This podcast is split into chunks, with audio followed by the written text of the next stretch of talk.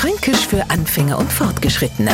Heute Mit Fleiß. Das klingt jetzt überhaupt nicht fränkisch, ist aber, wenn man es richtig einsetzt, stellen Sie sich vor, Ihr Nachbar bohrt am Sonntag frei ein Luch in die Wand. Sie gängen lieber, beschweren Sie. Und kaum sind Sie wieder bei sich drüber, bohrt er weiter. Und zwar nur wegen lauter. Neu ist klar, Sie rasten aus. Und bevor Sie jetzt nur mal übergängen und nem die Bohrmaschine kaputt machen, lassen Sie Ihr erste Vote aber nur mal raus.